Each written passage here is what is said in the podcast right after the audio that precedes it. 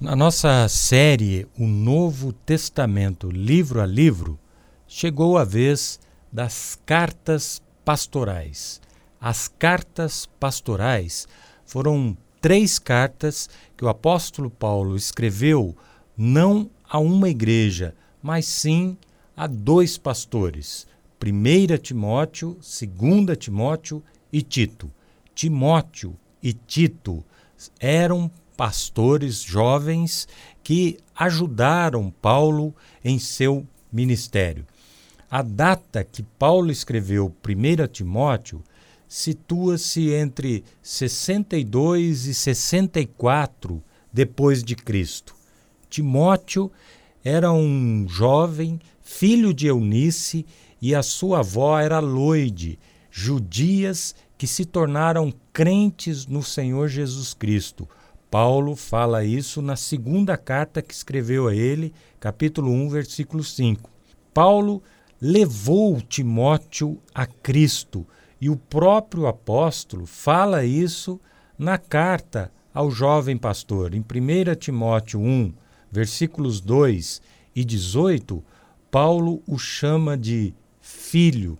Ele diz: A Timóteo, meu verdadeiro filho na fé dando demonstração clara que foi Paulo que conduziu o jovem Timóteo a Jesus Cristo. A conversão de Timóteo aconteceu durante o ministério de Paulo em Listra, em sua primeira viagem missionária, que em Atos 14, 6 a 23 é relatado.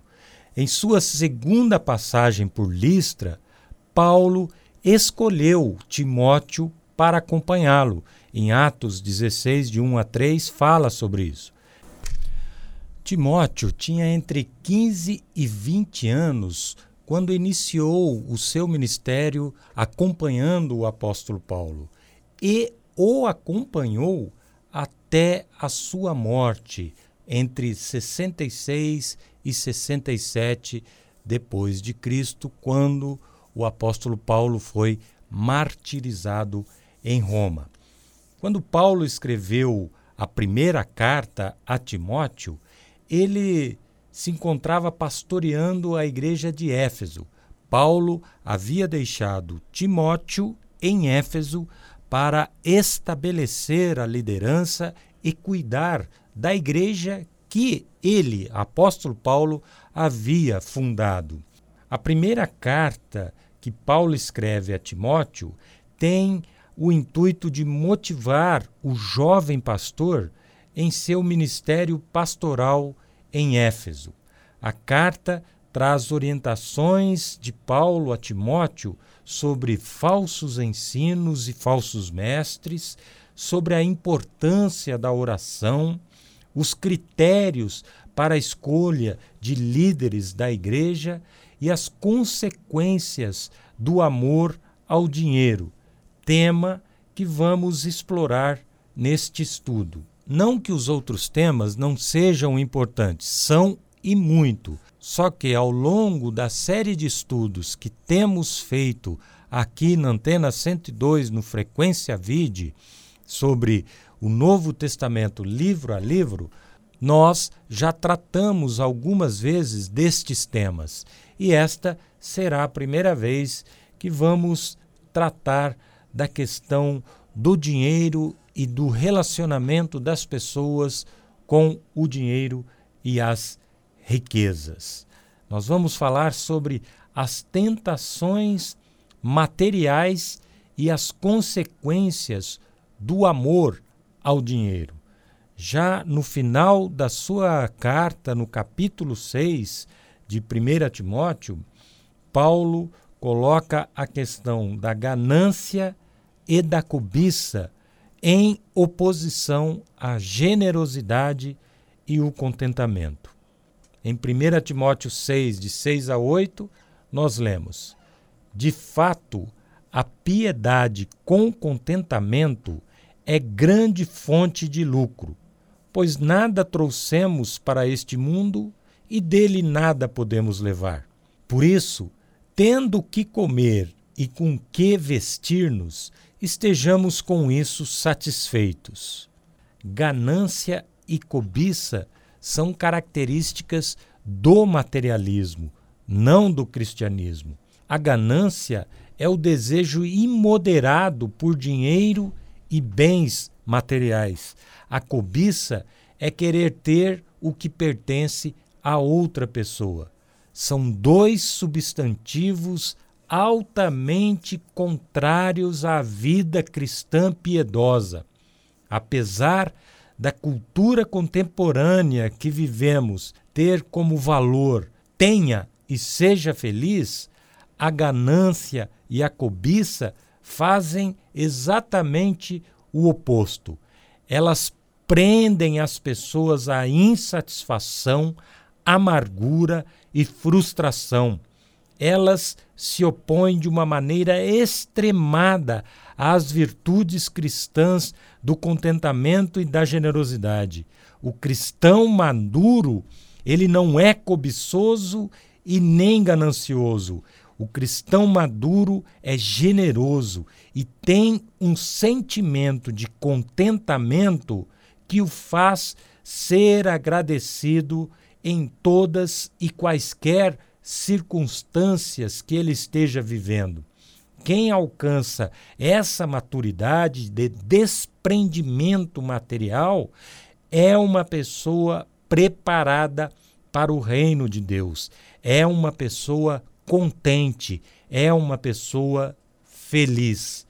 Contentamento é uma atitude espiritual e mental que não depende de circunstâncias externas, mas de Deus. Quanto mais intenso nosso relacionamento com Deus for, maior será o sentimento de contentamento. Nós devemos buscar nessa vida o contentamento e não a riqueza. O contentamento traz felicidade e satisfação. A riqueza não entrega o que ela oferece. Em Filipenses 4, de 10 a 13, o próprio apóstolo Paulo fala: Alegro-me grandemente no Senhor, porque finalmente vocês renovaram o seu interesse por mim. De fato, vocês já se interessavam, mas não tinham oportunidade para demonstrá-lo. Não estou dizendo isso porque esteja necessitado, pois aprendi a adaptar-me a toda e qualquer circunstância. Sei o que é passar necessidade e sei o que é ter fartura. Aprendi o segredo de viver contente em toda e qualquer situação, seja bem alimentado, seja com fome, tendo muito ou passando necessidade. Tudo posso naquele que me fortalece. Que texto esclarecedor que o apóstolo Paulo traz, que o Espírito Santo traz aos nossos corações. A ganância, além de ser prejudicial, ela é inútil, porque ela só tem poder temporal. Ela termina na brevidade da vida terrena. O contentamento, ao contrário, e a generosidade têm validade eterna. Em Mateus 6, 21, o Senhor Jesus disse: Pois onde estiver o seu tesouro, aí também estará o seu coração. Em outras palavras, mostre-me onde você põe o seu dinheiro, que eu vou mostrar onde estão os seus sentimentos. Você que está me ouvindo aí, faça um teste rápido para ver se você tem problemas nessa área. Responda para você mesmo. Você já comprou algo pensando que, se você possuísse aquele bem, você se tornaria uma pessoa mais feliz? Qual foi a sua experiência? Você já se endividou por causa da cobiça? Comprou algo não porque você necessitava, mas porque uma pessoa próxima a você adquiriu? Terceira, você é satisfeito e grato com o que possui ou vive reclamando? Lembre-se, a ganância e a cobiça são confrontantes com os valores cristãos da generosidade e do contentamento. Uma outra questão que o apóstolo Paulo trata em relação à riqueza é que ele traz as consequências do amor ao dinheiro. Nos versículos 9 e 10 do capítulo 6, nós lemos assim: Os que querem ficar ricos caem em tentação, em armadilhas e em muitos desejos descontrolados e nocivos, que levam os homens a mergulharem na ruína e na destruição. Pois o amor ao dinheiro é a raiz de todos os males. Algumas pessoas, por cobiçarem o dinheiro, desviaram-se da fé e se atormentaram a si mesmas com muitos sofrimentos. Nunca vi uma palavra tão atual em relação à riqueza, às tentações das riquezas, como estes dois versículos que o apóstolo Paulo traz neste texto. É impressionante. O amor ao dinheiro é um ídolo que cega a vida das pessoas. Paulo coloca o amor ao dinheiro como a base das maldades que temos no mundo.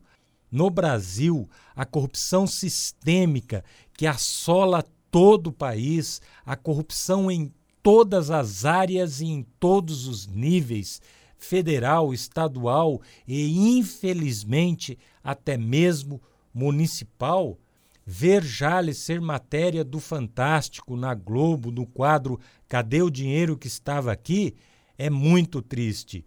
Mas estes escândalos nos faz certificar como a Bíblia sempre está certa.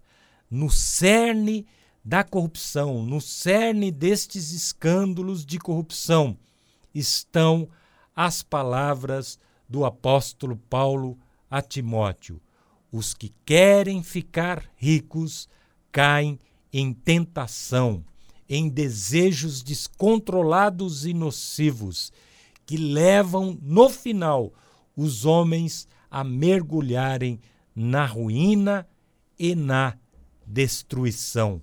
Pessoas que cobiçam o dinheiro desviam-se da fé e se atormentam a si mesmas com muitos sofrimentos. Excelente palavra. O que nós devemos fazer então? Viva da seguinte forma em relação à riqueza: contentamento e generosidade.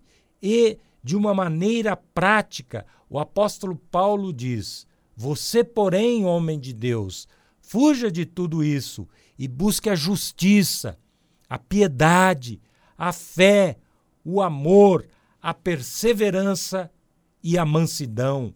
Combata o bom combate da fé. Tome posse da vida eterna, para a qual você foi chamado e fez a boa confissão na presença de muitas testemunhas. Haja com valores cristãos em sua vida. Não se deixe levar pelas tentações da riqueza. Elas podem te arruinar.